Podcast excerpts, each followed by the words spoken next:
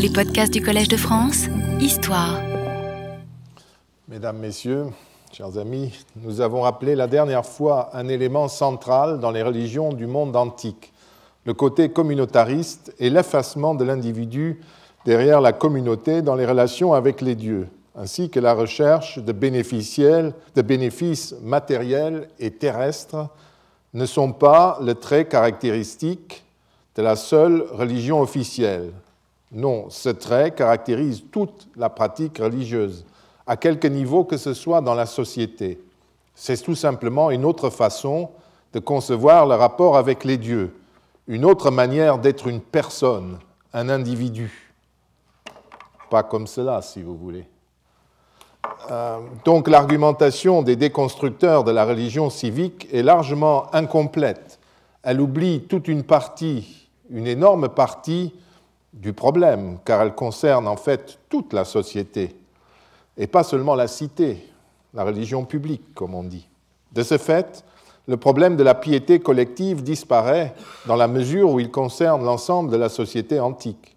C'est plutôt sur un autre plan qu'il est transporté, sur celui du ritualisme, qui est central chez les théologiens et philosophes romantiques, ainsi que chez les historiens que j'ai souvent euh, cités.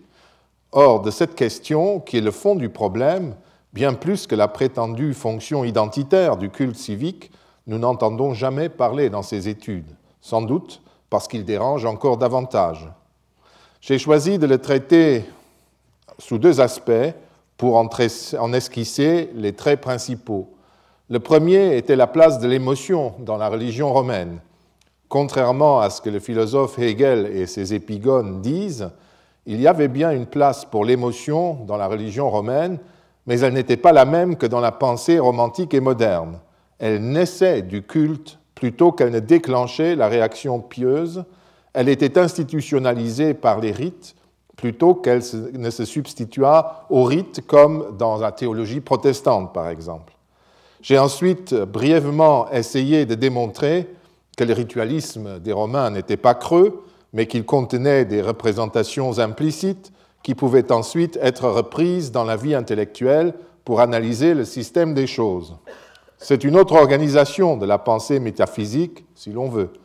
La religion s'occupe de la présence des dieux dans le monde, dans ce monde-ci, la spéculation libre et personnelle, qui n'est soumise à aucune révélation et à aucun dogmatisme, porte sur ce que nous, nous appellerions aujourd'hui métaphysique.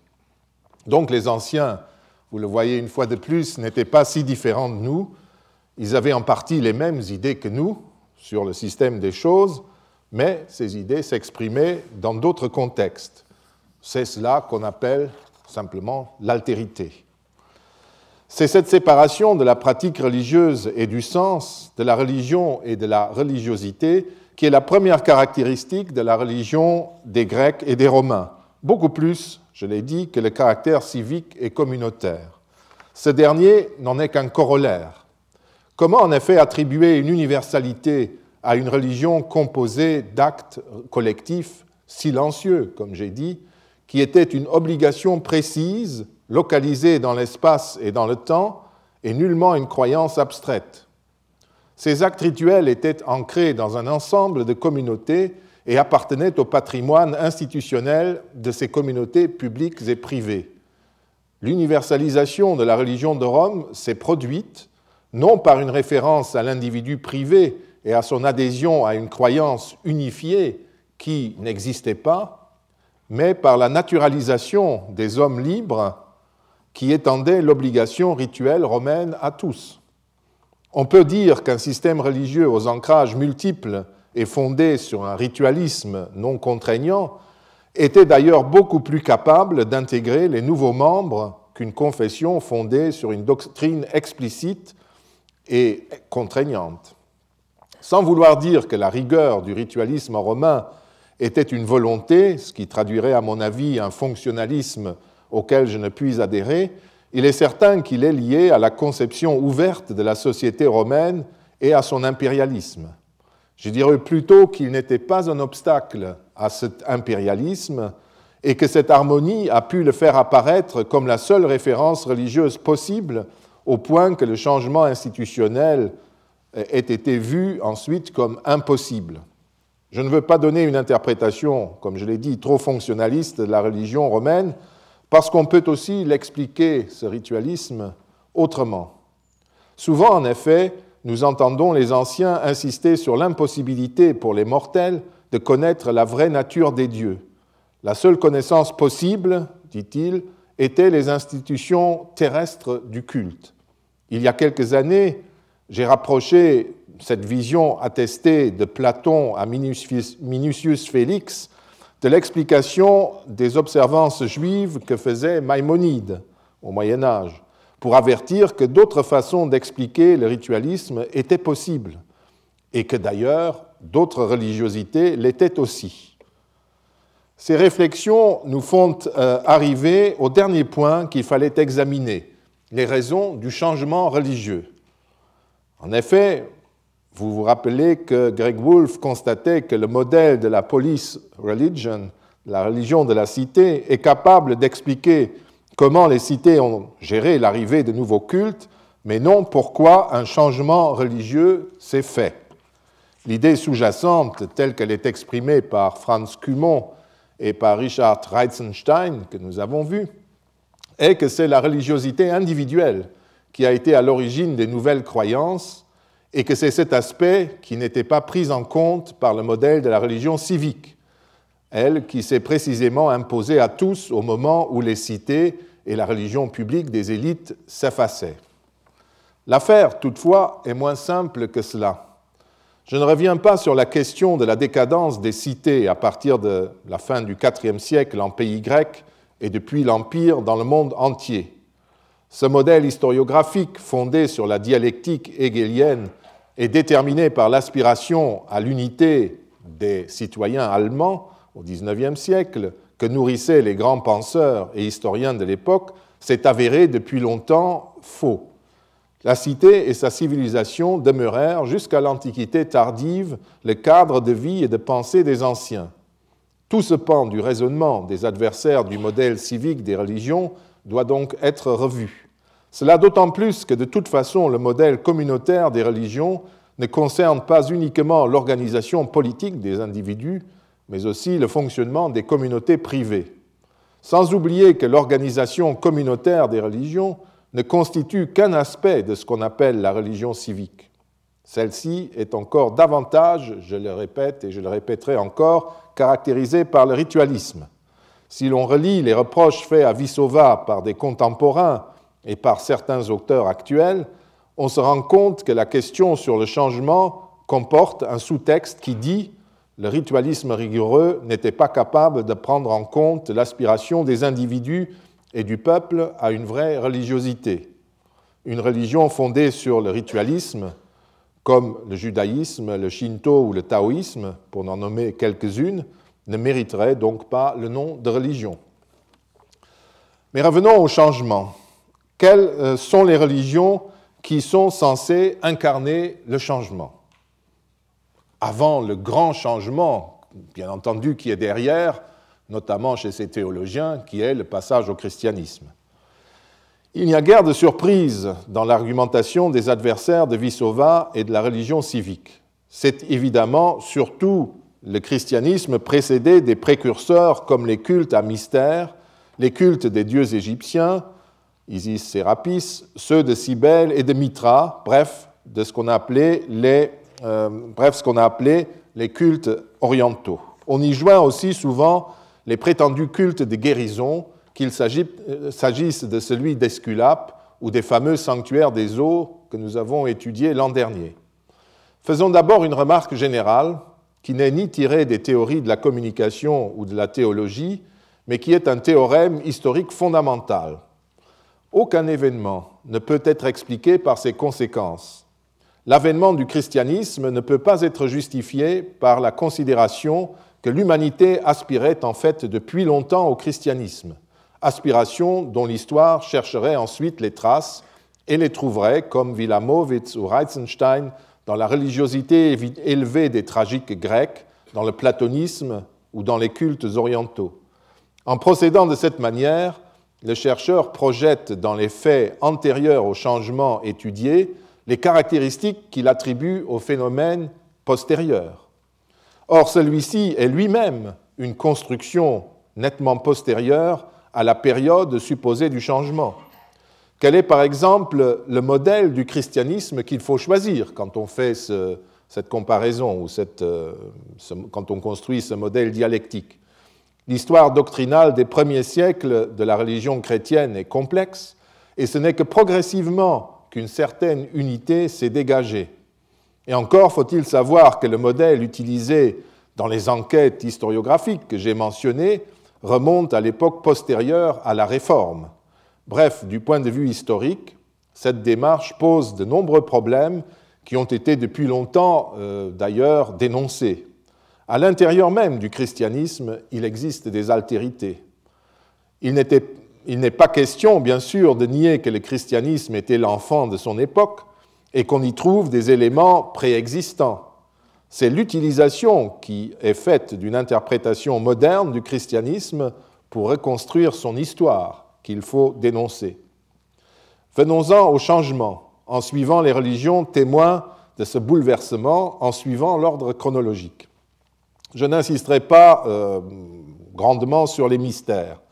Walter Burkhardt et d'autres ont depuis longtemps relevé l'ancienneté, le caractère ritualiste et parfaitement intégré des cultes à mystère, à Athènes comme dans le monde romain. Il faut pratiquer une lecture très sélective des sources pour récuser ces observations euh, historiques. Prenons plutôt les cultes euh, guérisseurs. L'État et l'élite restreindraient, restreindraient, nous dit-on, la religion au contrôle de la société et à la préservation de leur propre prééminence. Le peuple, quant à lui, aurait des besoins et des aspirations très différentes, touchant à son existence individuelle, la santé, la guérison, la réussite. Les cultes guérisseurs seraient le reflet de ces aspirations avec leurs milliers d'ex-voto de tout genre. Est-ce ainsi qu'il faut raisonner? Deux objections peuvent être apportées à cette argumentation, qui est apparentée une fois encore au concept de Volksreligion, de religion des petites gens, fervente et simple, qui couvrait, d'après Hegel, sous la cendre des cultes officiels des Romains. Je vous cite quelques passages euh, significatifs de Hegel pour vous rappeler d'où ces théories, en fait, modernes, viennent. D'abord, page 352 des, leçons de philosophie de l'histoire. Je traduis. Les Romains en sont restés à une intériorité silencieuse et apathique, et ainsi ce qui était extérieur était un objet, un autre, un mystère. Donc ils n'avaient rien, il n'y a que les rites, c'est cela que ça veut dire. Le reste, ils reste extérieur à la religion. Et il continue page 353. Par exemple, hein, chez les Romains, le frisson religieux n'était pas du tout développé. Il était enfermé dans la conscience subjective de soi. Ils ont un frisson, mais euh, ils ne font que frissonner, ils ne donnent pas de contenu à ce frisson. Sous les cendres, la piété couvait. C'est-à-dire, on se savait pieux, mais on ne savait pas à qui et à quoi croire. Quant à la religion institutionnelle, Hegel déclarait, quelques pages auparavant, à, propos du conflit entre les patriciens et les plébéiens, euh, à propos de la possession, de la conduite des, institutions religieuses, au 5e et au 4e siècle avant notre ère, que la domination des patriciens aurait eu une raison religieuse. Je cite page 346, il y a euh, en fait cette raison religieuse, parce qu'ainsi les patriciens auraient eu les mains sur les sacras, sur la responsabilité des rites, et la plèbe aurait été en quelque sorte sans Dieu, puisqu'elle aurait été exclue des euh, responsabilités cultuelles. C'est pourquoi les plébéiens ont abonné, abandonné, écrit Hegel, aux patriciens leur petite manigance hypocrite concis, il ajoute entre parenthèses, je vous ai pas mis, si, je, non, voilà, euh, il ajoute entre parenthèses ad decipiendam plebem, destiné à tromper la plèbe, le peuple, euh, comme le dit euh, quelque part Cicéron. Le terme employé, crame, manigance, petites affaires, est extrêmement méprisant et on y voit tout le mépris que Hegel pouvait avoir pour le ritualisme romain, attribué ici au seul patricien, ce qui est d'ailleurs complètement faux. Et enfin, pour l'évolution générale, euh, nous lisons un peu plus loin, euh, l'élément déterminant, l'intériorité qui faisait défaut aux Grecs, en quelque sorte la fameuse religiosité dans son système dialectique, les Grecs ont un contenu, enfin ils ont un contact immédiat avec la beauté, la nature, mais ils ne savent pas non plus quoi en faire, ça reste purement esthétique. Les Romains ont la piété, mais ils n'ont pas de contenu. Et vous voyez, la dialectique donne le christianisme. Les cultes orientaux d'abord et le christianisme. Donc l'élément déterminant, l'intériorité, qui faisait défaut aux Grecs, nous l'avons trouvé chez les Romains. Mais puisqu'elle était en elle-même purement formelle et indéterminée, elle prit son contenu dans la passion et l'arbitraire. Oui, ici, les pratiques les plus exécrables pouvaient se combiner avec le frisson de la divinité. Hegel fait ici référence pour ses premiers tâtonnements de cette piété euh, vide au scandale des bacchanales, au deuxième siècle avant notre ère. Et ce passage débouche ensuite sur l'évolution de l'importance de l'individu. Donc vous voyez, ce sont ces textes-là qui sont derrière toutes ces théories que j'ai citées. Revenons au sujet. Donc les gens simples auraient eu leur propre religion liée notamment à ce qui les intéressait, la santé, la guérison, la réussite. Ce sont notamment les dieux guérisseurs qui sont toujours mis en avant dans ce contexte. Les deux objections qu'il faut apporter à ces arguments concernent d'abord les divinités concernées par euh, ces dévotions du peuple, qui était en fait toujours introduite par l'élite, et ensuite le culte lui-même de ces divinités dites guérisseuses, qui euh, est souvent euh, abusivement réduit à cette fonction. Alors, ces divinités étaient-elles des divinités individuelles, du peuple? Au Ve siècle, pour prendre un exemple, les autorités romaines introduisent à Rome un dieu d'origine grecque, Apollon, qui reçoit un hôtel à proximité de l'hôtel de Mars, au champ de Mars. Les historiens romains attribuent son installation à la volonté de réagir contre une épidémie, mais lors de la fondation des Jeux d'Apollon en 212 avant notre ère, Tite-Livre précise même que même à cette époque, il s'agit d'un dieu guerrier plutôt que du médecin auquel l'épiclèse medicus, médecin, guérisseur, paraissait renvoyer aux yeux de certains contemporains. D'ailleurs, on construisit plus tard à côté du temple d'Apollon celui de Bellona, qui patronnait, d'après Georges Dumézil, les peines de la guerre. Plus tard, Apollon devint aussi un dieu politique, protecteur d'Octavien Auguste, et assuma l'héritage de l'Apollon de Delphes et du Musagète, conducteur du cœur des Muses. Il y aurait beaucoup à dire sur les interprétations exagérées de l'Apollon palatin, cet Apollon politique, tels que les ont formulés Reitzenstein, nous en avons déjà parlé, et Jean Gagé, qui en font le symbole d'un mysticisme novateur. Je me contenterai de noter que ces interprétations reposent sur une lecture erronée des documents des jeux séculaires, qui étaient tout sauf une fête mystique du renouveau religieux, ainsi que nous l'avons vu au cours des années précédentes, et aussi encore partiellement cette année-ci, on y priait vigoureusement pour le salut et la victoire du peuple romain et de ses légions, mais aussi pour la soumission permanente de ses sujets, et pour rien d'autre. Et tout cela me paraît plus impérialiste que mystique. Il est toutefois indéniable que dans les provinces latines, par exemple en Gaule, Apollon est vénéré souvent en compagnie d'une parèdre qui renvoie à la médecine et donc au salut physique.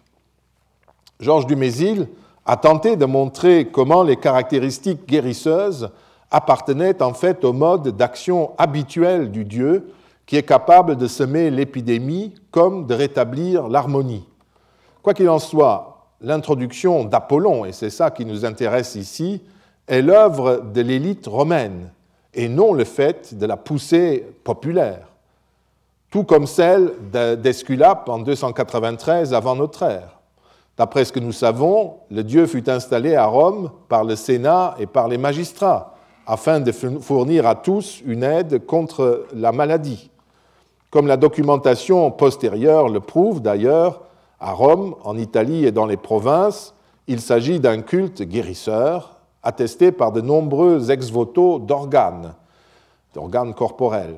Il faut toutefois reconnaître que c'est une fois de plus un culte institué par l'élite, soucieuse de s'associer l'aide d'une divinité qui était célèbre pour ses exploits guérisseurs dans le monde grec.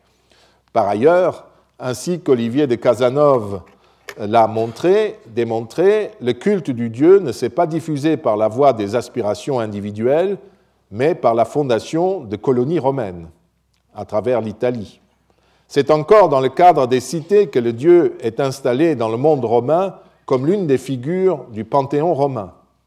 Et à Rome même, faut-il vraiment le rappeler, il s'agit de ce que les Romains appelaient un culte public, dont l'anniversaire tombait le 1er janvier et qui était géré par la cité.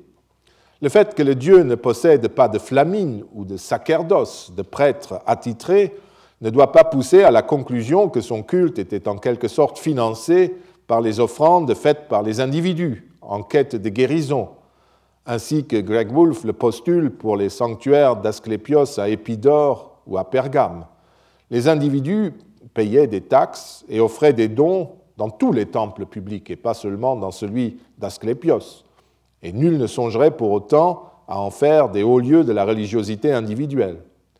Le fait que les inscriptions ou les textes ne nous aient pas encore appris comment le temple de l'île du Tibre était administré et qui en avait la responsabilité, un magistrat, ça peut très bien être un magistrat, un, prêtre ou un autre fonctionnaire, ne prouve pas qu'il s'agissait d'un culte tout nouveau pratiqué uniquement par des individus et financé par eux.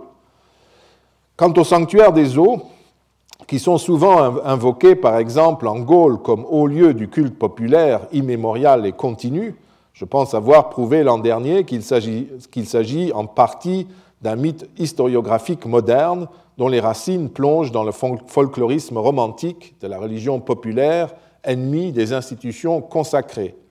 Les sanctuaires des eaux sont loin d'être tous guérisseurs, et quand ils le sont, les, guérisseurs sont souvent d'autres dieux qui utilisent éventuellement une source, mais qui guérissent et qui préservent la santé en vertu de leur mode d'action propre. Qu'il s'agisse d'Apollon ou d'Hercule ou d'une autre divinité. Et plus souvent encore, les eaux offrent le bien-être, la salubrité qui garantissait la salus à tous. Et vous savez que la salus, c'est le bien-être physique et matériel intellectuel et physique euh, complet d'un individu et pas seulement euh, les, maladies, euh, la préservation des maladies corporelles. Souvent aussi, les grands sanctuaires de sources sont des créations de l'élite locale, des cités ou des militaires romains, et non des lieux de pèlerinage financés par les pauvres offrandes des malades. En tout cas, on n'en a pratiquement pas vu l'an dernier. Fonder une théorie du changement religieux sur ces cultes me paraît audacieux. Les cultes salutaires ont toujours existé à Rome et tous les dieux y participaient. À partir du IIIe siècle avant notre ère, la croissance progressive du nombre de documents conservés permet de repérer la volonté des autorités de bénéficier des partenaires les plus qualifiés pour préserver le salut, notamment des techniciens Apollon et Esculape mais elle ne révèle pas un changement dans la piété individuelle. Il ne sert à rien d'opposer sur ce plan les, ex-voto en terre cuite ou en bois aux monuments en marbre et en or. D'abord parce que les sanctuaires à ex-voto ne contenaient pas seulement des objets en terre cuite, ils conservaient également des objets en métal précieux émanant donc de gens riches et de l'élite, et qui ont généralement disparu en raison de la valeur du métal, mais sont parfois attestés, du moins par des inscriptions. D'autre part, parce que les ex-voto en terre cuite ou en bois ne renvoient pas nécessairement à des visiteurs populaires. Comme la quatrième élégie des Rondas, qui décrit un vœu acquitté par deux dames à l'Asclépieion, temple d'Asclépios de Kos, le montre, les ex-voto étaient généralement un simple signe témoignant de la célébration d'un service religieux, par exemple d'un sacrifice offert. Et on peut imaginer que les objets produits en série dans une matière simple comme le bois ou comme la terre cuite euh, servaient euh, d'instruments cultuels pour tous ou de signes cultuels pour tous, pour toutes les composantes de la population. Enfin, il convient de rester prudent quant à l'interprétation des ex-voto.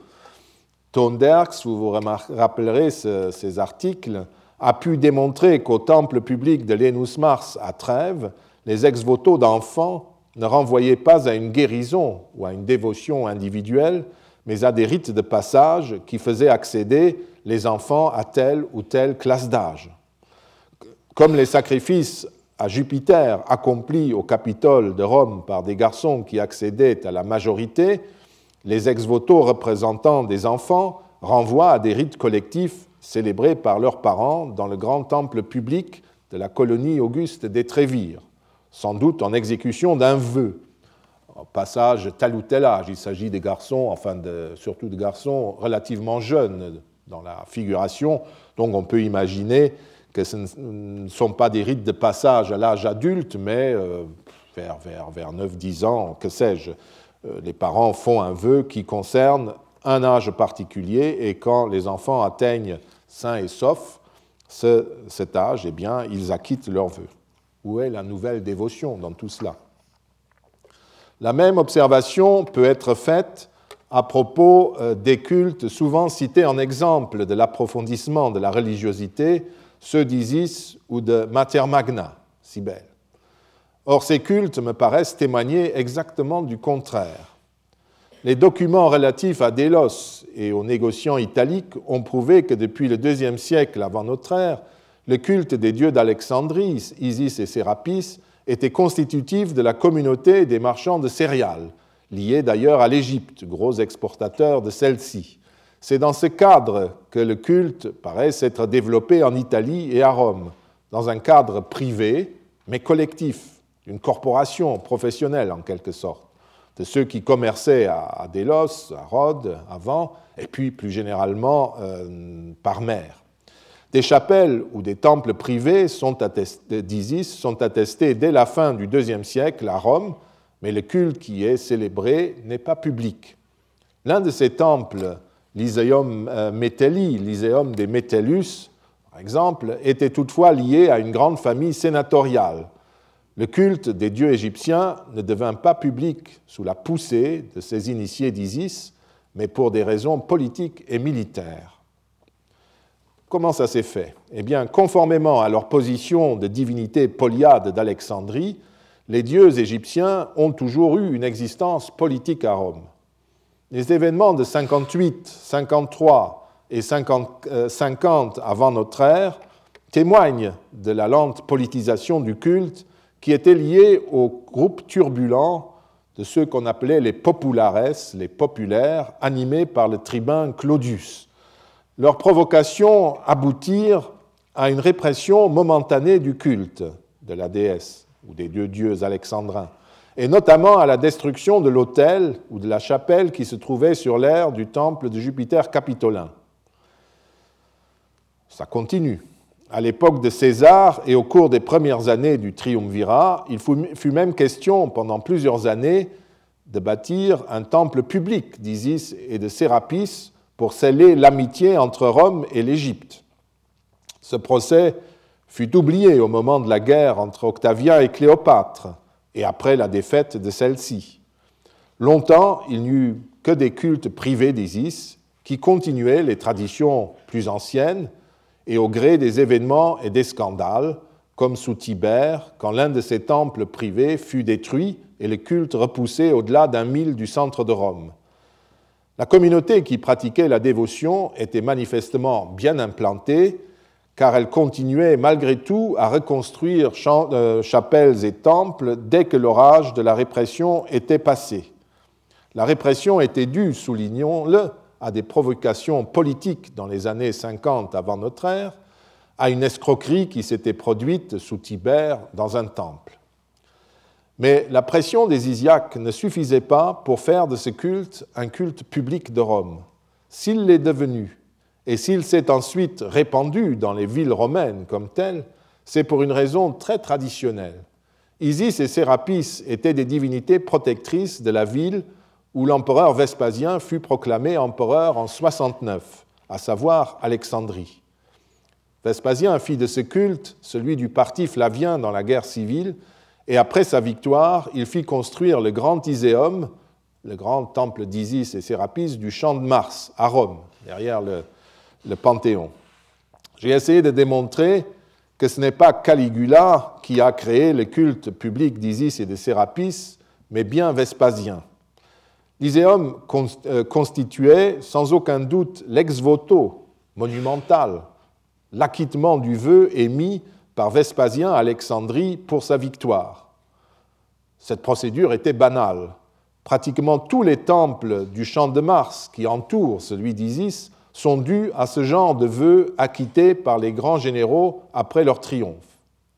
Si la proclamation de Vespasien n'avait pas été faite à Alexandrie, si les dieux égyptiens ne lui avaient pas annoncé tout de suite la victoire, d'après nos traditions, et si la nuit précédant son triomphe, il n'avait pas tenu à camper à proximité du nouveau temple, commencé au lendemain de sa victoire, je pourrais accepter que l'on attribue ce choix à une tradition familiale des Flaviens ou à un choix personnel. Mais les données sont assez nombreuses pour exclure tout choix inspiré par la religiosité au sens romantique c'est bien en raison d'un choix militaire et politique qu'Isis et Sérapis sont devenus des dieux concitoyens des Romains.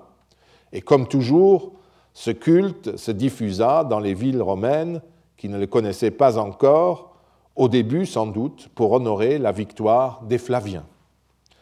L'exemple de la mère grande de Mater Magna ne nous retiendra pas longtemps non plus. Introduit par les autorités de la République sur la recommandation des livres sibyllins et de l'oracle de Delphes, le culte de Cybèle était dès le départ un culte éminemment politique. Vous trouverez le détail dans l'ouvrage de Philippe Borgeot sur la mère des dieux. Je milite depuis longtemps contre les distinctions subtiles que l'on a voulu introduire entre le culte romain de la déesse et la religiosité débridée de type asianique, du clergé propre de celle-ci. Je n'ai rien trouvé dans les sources qui permettent ces distinctions. Nous en avons examiné quelques aspects il y a quelques semaines. Je pense que l'ensemble de ces rites était désormais devenu un culte public de Rome, même si l'automutilation resta défendue aux citoyens romains, du moins pendant un certain temps. Et surtout, et c'est cela qui nous intéresse ici, tout ce culte dont une partie célébrait des rites sauvages qui traduisaient l'aliénation complète du célébrant allant jusqu'à l'autocastration, était célébré pour le salut du peuple romain. Et les cultes publics étaient une obligation qui incombait à l'ensemble du peuple romain et qui s'imposait à Rome même comme aux colonies romaines. Il est hautement probable que les cités romaines qui possédaient un temple ou un culte de la Mater Magna l'avait en vertu de l'oracle de 204 avant notre ère et des édits euh, consécutifs.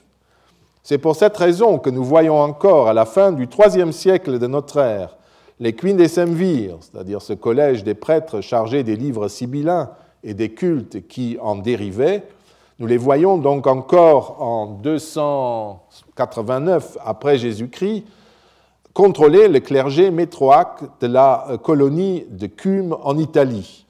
Vous avez là euh, l'essentiel euh, de, ce très beau document qui consiste dans une lettre du Sénat de Cume, des décurions de Cume, aux Quindecemvirs à Rome, pour leur, euh, les informer que un certain, bon, ils donnent tous les, éléments sur la décision, ils ont élu un nouveau prêtre de la Mater Dea de, de à la place du prêtre Restitutus qui est défunt.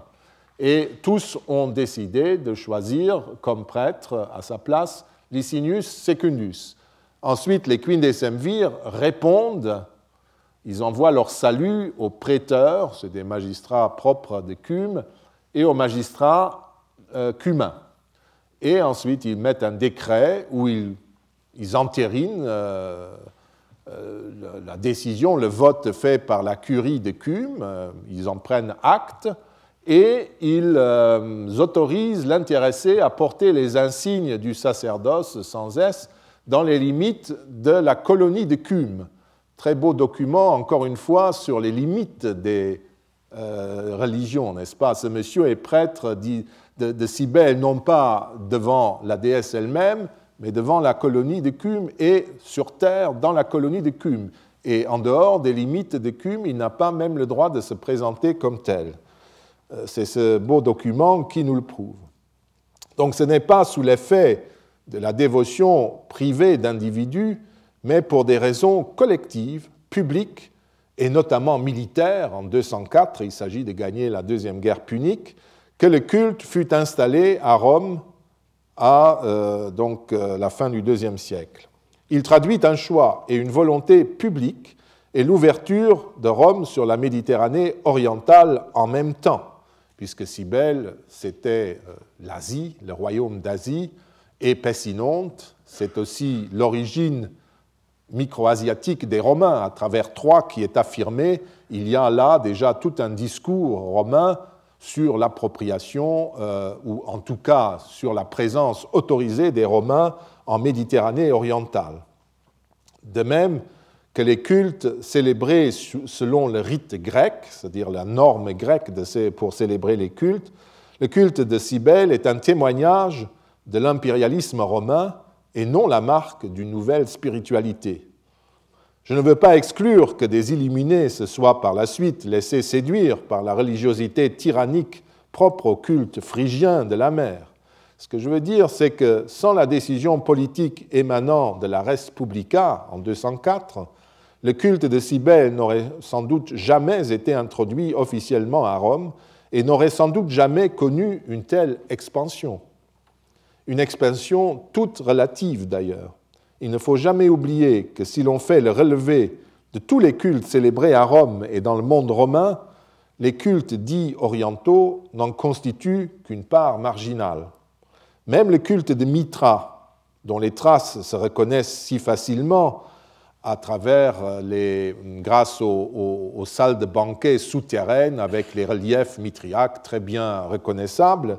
Donc même le culte de Mitra est toujours resté euh, confiné euh, et, qui a été introduit lui aussi, semble-t-il, en Italie, puis dans le monde occidental par l'armée flavienne, encore elle, puisque c'était un des cultes pratiqués dans l'armée de Syrie qui soutenait Vespasien dans la conquête du pouvoir, eh bien, même ce culte est toujours resté confiné à un groupe très restreint de personnes, aux militaires et aux membres de l'administration romaine.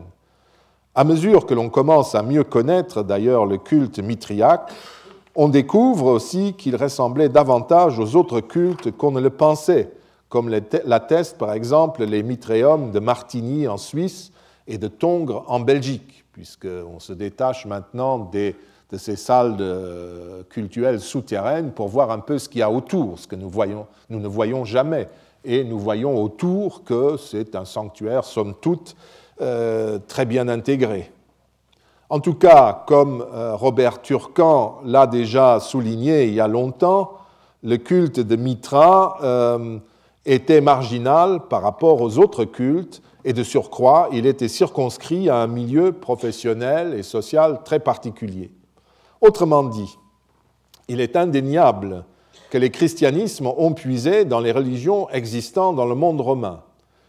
Il est illusoire, s'il est indéniable, n'est-ce pas, que les christianismes ont puisé dans ce qu'il y avait dans le monde romain, il est illusoire de faire de certaines de ces religions réputées plus profondes et plus individuelles des prédécesseurs de ce que Minucius Félix appelait la vera religio, la véritable religion. Les rites ou les représentations que ces cultes pouvaient partager avec le christianisme sont souvent connus par les sources patristiques, par les pères de l'Église, c'est vrai. Mais il ne faut pas oublier que pour les chrétiens, ces dieux, même Mitra ou Isis, étaient des démons et leur culte une monstrueuse superstition. Il convient donc de ne pas reconstruire une évolution linéaire, car les ressemblances peuvent simplement signifier que les adeptes des cultes à initiation étaient, comme les chrétiens, enfants de leur temps. Après tout, le pape a fini par prendre le titre de Pontifex Maximus, de souverain pontife, mais qui aurait euh, aujourd'hui l'idée saugrenue de le considérer comme un successeur des pontifes romains Rien ne permet non plus, à l'heure actuelle, de démontrer que les cultes guérisseurs ou les cultes dits orientaux auraient progressivement remplacé dans le monde romain l'édifice religieux ancestral, celui des cultes communautaires. Au contraire, on est obligé de constater que les plus célèbres d'entre eux, qui ont dû leur succès au cadre civique et sont le résultat de choix politiques, sont le résultat de choix politiques. Aucune cité n'a d'ailleurs fait, à ma connaissance, dans le monde romain, dans les cités romaines, n'est-ce pas, d'Isis ou de Mater Magna son culte principal, à l'exception, bien sûr, de leur cité d'origine, Alexandrie et Pessinonte. On peut d'ailleurs pousser cette constatation plus loin et rappeler que même le christianisme doit son succès historique à la décision d'un empereur romain, une décision qu'il a prise dans un contexte militaire, une fois de plus. Se fiant dans un conflit pour le pouvoir à l'interprétation chrétienne d'un prodige observé, l'empereur Constantin accorda, après la victoire du pont Milvius, au nouveau Dieu et à son culte, une existence publique à côté des cultes des religions ancestrales. Mon, collègue Paul Venn pense que Constantin croyait vraiment au Christ et à la nouvelle religion. C'est possible. Werner Eck a exposé ici, ici même, il y a deux ou trois ans, l'hypothèse selon laquelle Constantin avait connu en Gaule et à Cologne des évêques chrétiens qui l'avaient impressionné par leur personnalité, leur intelligence et notamment par leur interprétation originale du halo prodigieux observé dans le ciel, ce fameux miracle. C'est cette interprétation que l'empereur aurait finalement choisi de préférence à celle que les prêtres d'Apollon euh, ou d'autres lui auraient donnée. Si cette hypothèse est exacte, elle pourrait aussi témoigner d'une fidesse, d'une confiance toute romaine de Constantin dans le nouveau Dieu. Peut-être. En tout cas, en 312 de notre ère, ces actions sont celles d'un général romain qui instituait comme culte public celui de la divinité qui lui a permis de remporter la victoire. Nous n'allons pas faire de l'histoire fiction en nous demandant ce, qui serait arrivé si Constantin avait fait un autre vœu ou s'il n'avait pas apprécié le christianisme, s'il n'avait pas rencontré euh, l'évêque materne ou d'autres grandes figures euh, de l'Église de l'époque. Car dans ces cas, dans ce cas, les conclusions seraient clairement orientées par les choix personnels des historiens. Nous ne pouvons absolument rien savoir. Les uns constateraient que le christianisme n'aurait peut-être pas connu l'histoire qui est la sienne, les autres diraient que la providence divine guidait de toute façon l'histoire et que l'Empire serait forcément un jour ou l'autre devenu chrétien. Il est d'ailleurs possible, tout à fait possible, que le christianisme ait gagné par hasard, non seulement par cet acte très traditionnel de Constantin, mais ensuite par le plus grand des hasards. Le même Paul Venn fait une observation dans son livre euh, que j'indique euh, au tableau, fait une observation très juste. Il constate que l'avènement de l'empereur Julien l'Apostat, avec sa politique religieuse à la romaine, de façon ancestrale, n'est-ce pas, ne suscita pas du tout un tollé dans le peuple et dans l'élite. Pas plus que ne l'ont fait après sa mort l'avènement de Gratien, puis celui de Théodose, deux chrétiens radicaux qui ont définitivement mis un terme au culte public ancestral à Rome et dans les cités de l'Empire. C'est, écrivaine, comme si cet événement historique, dont les conséquences furent immenses, s'était produit par hasard. Euh, personne, en quelque sorte, ne, s'en rendait compte. Nous, nous le savons, mais eux, ils ne savaient pas. Se référant au corpus augustinien, Claude Lepellet avait constaté de la même manière que la religion des colonies, des paysans d'un domaine africain, suivait les hasards des choix religieux opérés par leurs maîtres. S'il était païen, ils étaient païens. S'il était donatiste, eh bien, euh, ils étaient donatistes. S'il abandonnait l'hérésie donatiste et se convertissait à la foi catholique, il devenait, les 400 colons devenaient automatiquement catholiques.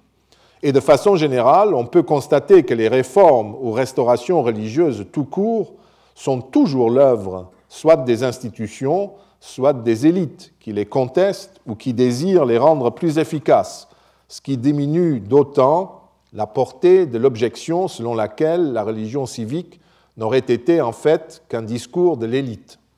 Bien entendu, on peut toujours supposer que l'incitation au changement religieux provient non pas de la coutume elle-même et des attitudes religieuses traditionnelles, mais de la religiosité personnelle, non institutionnelle, d'un intellectuel ou d'un dignitaire.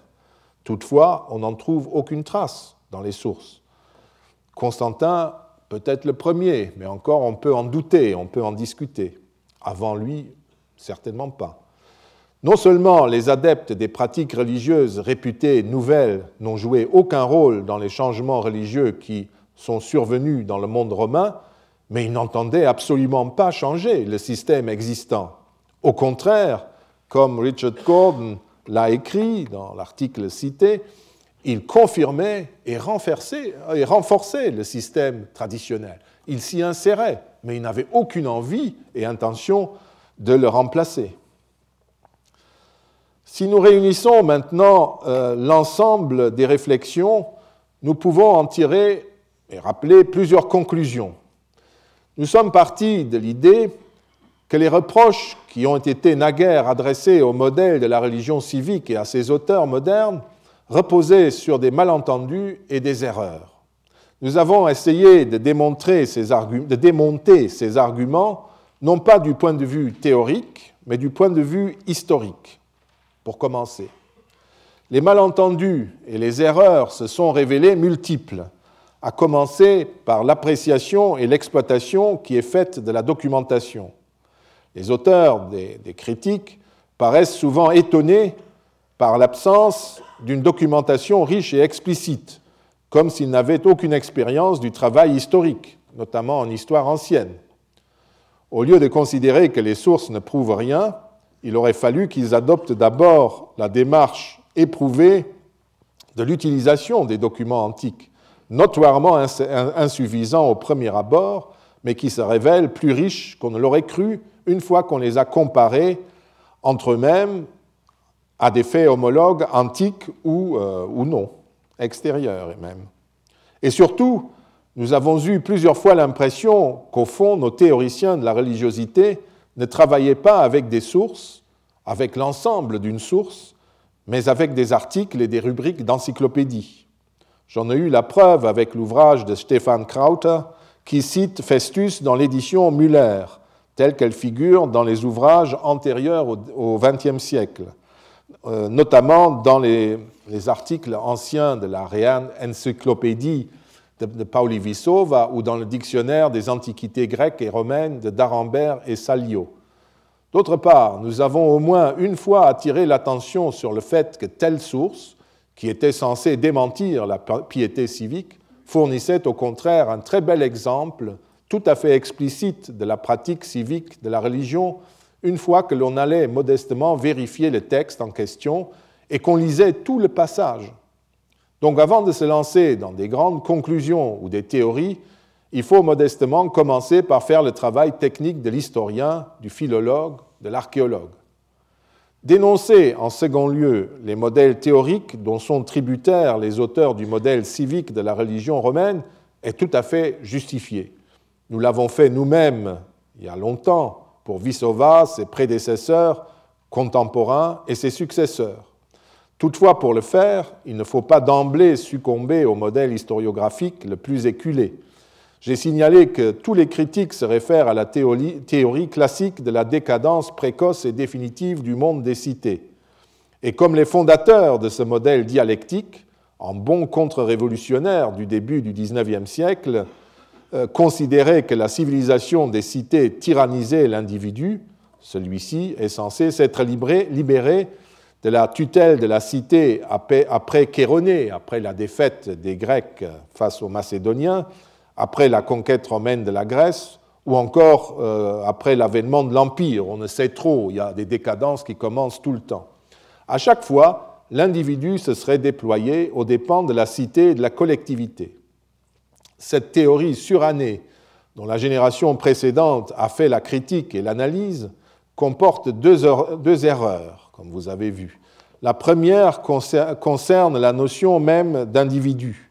De nombreux historiens, comme Peter Brown par exemple, ont démontré que la notion même d'individu et de personne n'était pas dans l'Antiquité classique ce qu'elle deviendra par la suite. On a pu écrire que le premier individu, au sens que ce terme a pris dans la suite, est Augustin. De ce fait, nous, ignorons même ce que pensaient ou croyaient réellement ceux des anciens qui nous ont laissé beaucoup de sources. J'ai notamment rappelé que John Dillon, fin connaisseur de la philosophie d'époque tardive, confesse ne pas savoir ce que l'encyclopédiste Varron croyait réellement. Nous savons en tout cas que dans toute l'Antiquité classique, une distinction claire était faite entre la religion d'une part et les spéculations en tout genre concernant les dieux et le système du monde de l'autre. Les anciens pouvaient se faire les mêmes idées que nous sur la signification du monde ou sur la nature des dieux. Mais les croyances qu'ils pouvaient développer au sein de leurs spéculations n'étaient pas introduites dans la pratique religieuse, elles ne constituaient pas le contenu et les dogmes de leur religion. Et surtout, ces croyances n'étaient pas les seules que les anciens pouvaient formuler à propos d'un même culte ou d'un même Dieu. Comme nous l'avons vu, la vérité était pour eux plurielle. Aucune de ces vérités n'était obligatoire. D'autre part, l'erreur la plus grossière consiste dans l'acceptation de la vieille théorie de l'effondrement du monde des cités. On a pu démontrer depuis deux générations que cette théorie trouvait une magnifique application dans la dialectique hegelienne, mais qu'elle ne trouve aucun appui dans la documentation. En dépit des multiples bouleversements que le monde antique a connus entre le 8e siècle avant et le 4e siècle après notre ère, les cités ont continué à former l'horizon euh, conceptuel et quotidien des anciens. Toute la civilisation antique était une civilisation de la cité, si l'on veut. Par conséquent, la religion civique a continué à fonctionner, de même que la volonté collective de la pratiquer n'a jamais été démentie.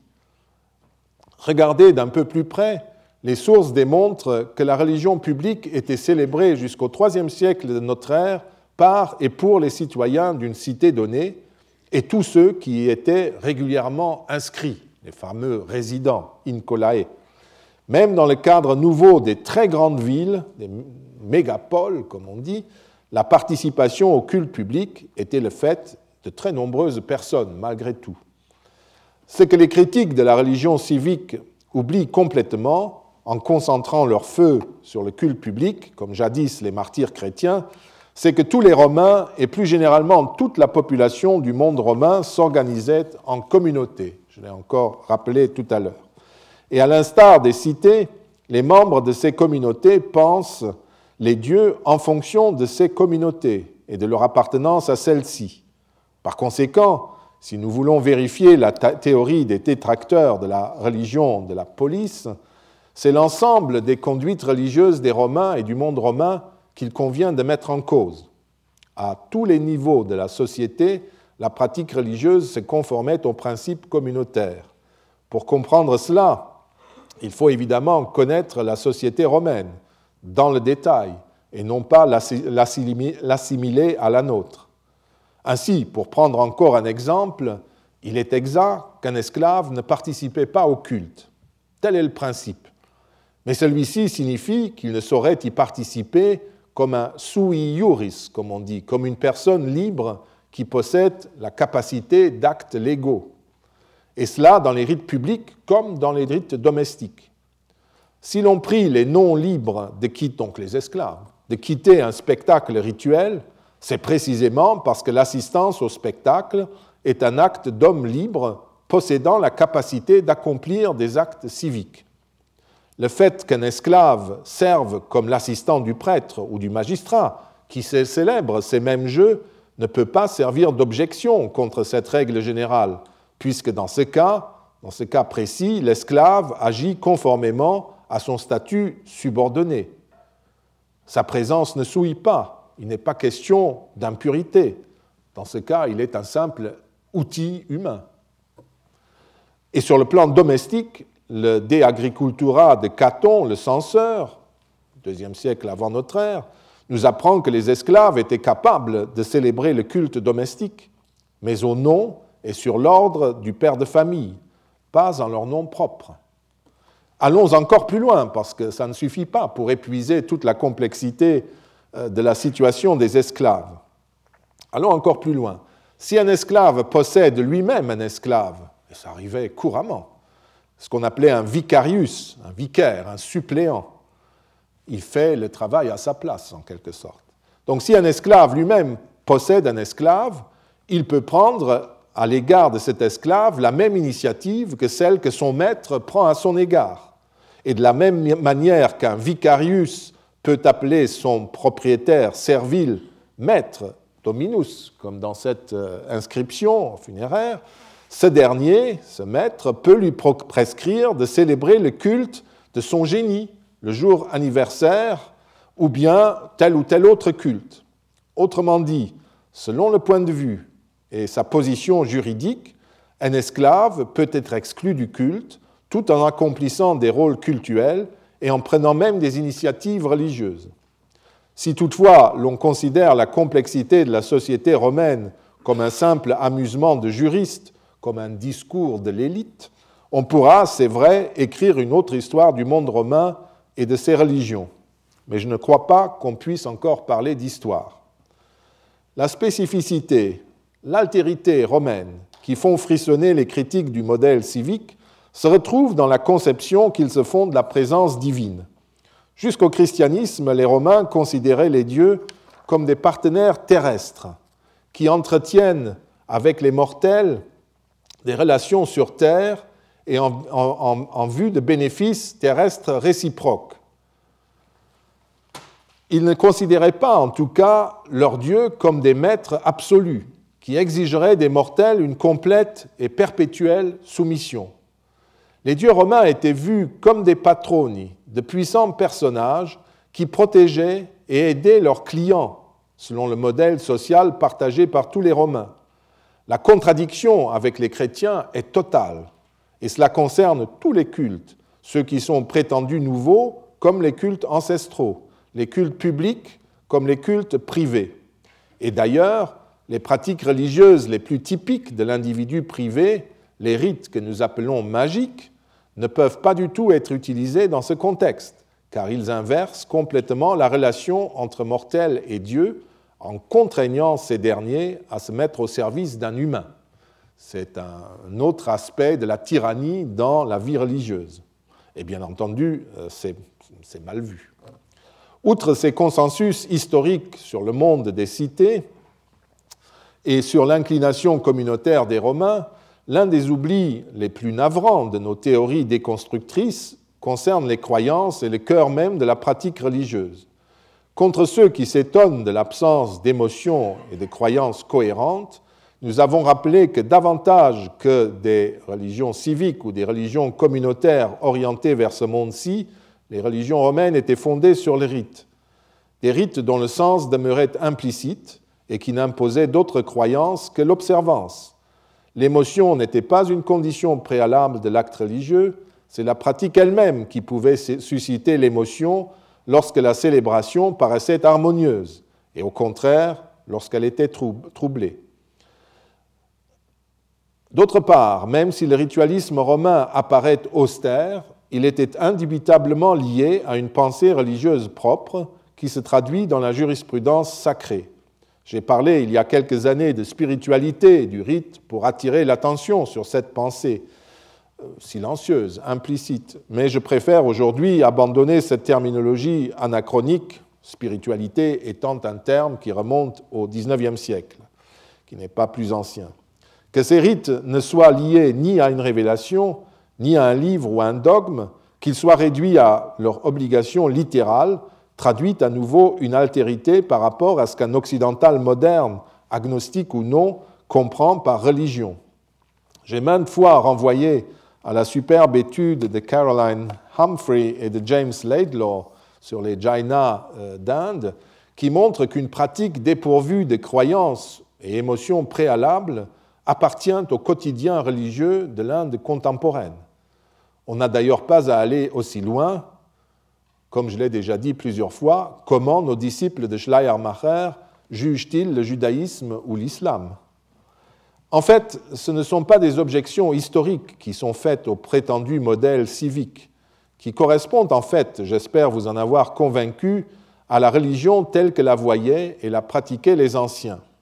Ce n'est pas non plus un déficit théorique ou un modèle bancal qui sont mis en cause.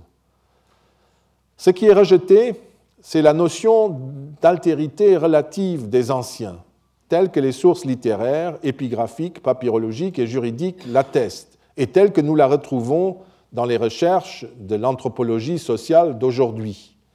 La contestation de cette notion ne vise pas les arguments historiques qui ont servi à formuler cette vision des religions antiques. Elle ne conteste pas non plus les principes de l'anthropologie moderne.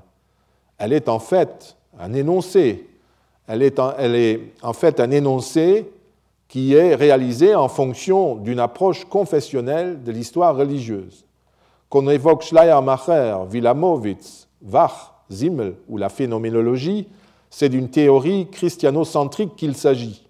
Autrement dit, la déconstruction de la religion civique ne débouche pas sur une nouvelle construction, sur une nouvelle approche de la pratique religieuse romaine, mais sur la reconduction d'un modèle historiographique et théologique du début du XIXe siècle, dont le caractère chrétien me paraît évident.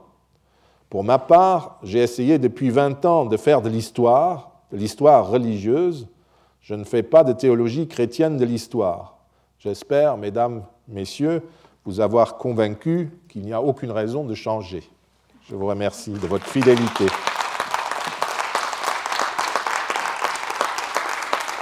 Retrouvez tous les podcasts du Collège de France sur www.collège-de-france.fr.